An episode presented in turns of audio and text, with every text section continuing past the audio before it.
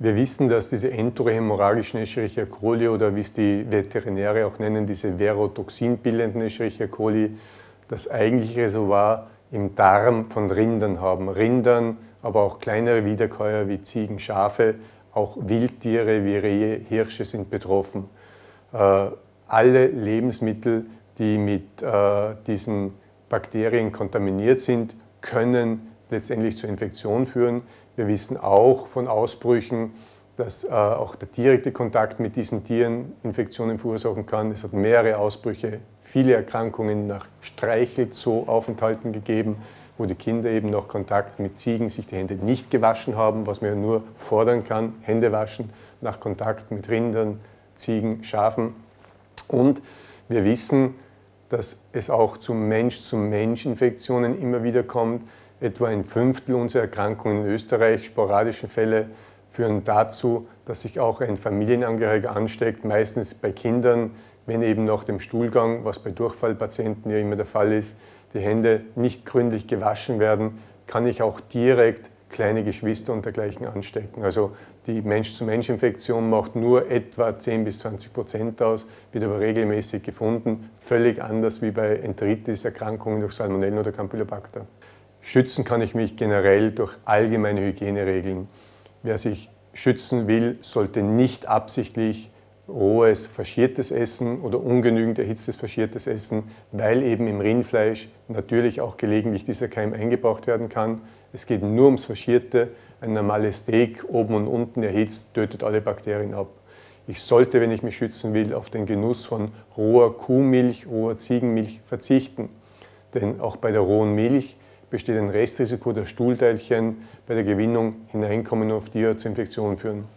Wir haben in Österreich schon einen Ausbruch dokumentiert vor einigen Jahren mit Escherichia coli O26, wo zwei Nierenversagen, zwei Fälle von hämolytisch-uremischen Syndrom bei Kleinkindern auf ein Kinderhotel zurückgeführt werden konnten, wo am Frühstücksbuffet rohe Milch serviert wurde, was nicht sein dürfte vom Gesetz aber was passiert ist.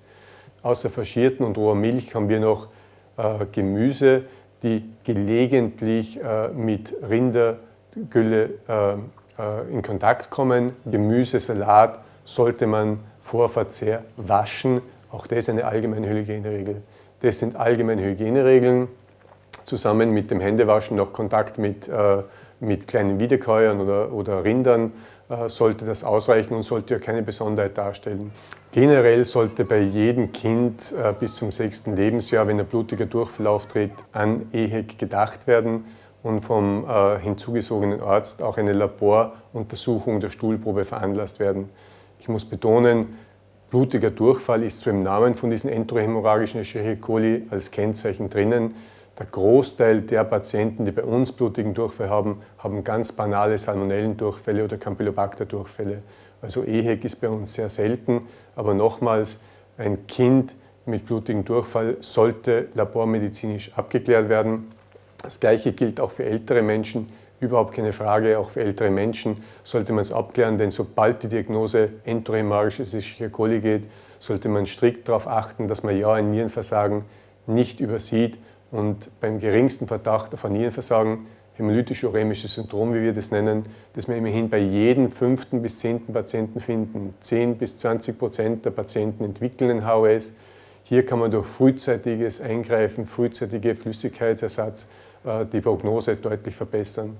Was auch noch ist, jede Häufung von Patienten. Wenn ein niedergelassener Kollege eine Häufung von Patienten sieht, sollte man auch hier zumindest ein, zwei Stuhlproben von Patienten einschicken, um auch auf enterohämorrhagische Escherichia coli derzeit zu untersuchen. Wir wissen von den deutschen Kollegen, dass es sich um ein EHEC der Serogruppe 104 handelt, ein Bakterium, das im konkreten Anlassfall nur Shigedoxin 2 bildet. Und diese EHEC der Serogruppe O104, nur positiv für Shigedoxin 2, ist in Österreich bis zum heutigen Tag noch nicht aufgetreten.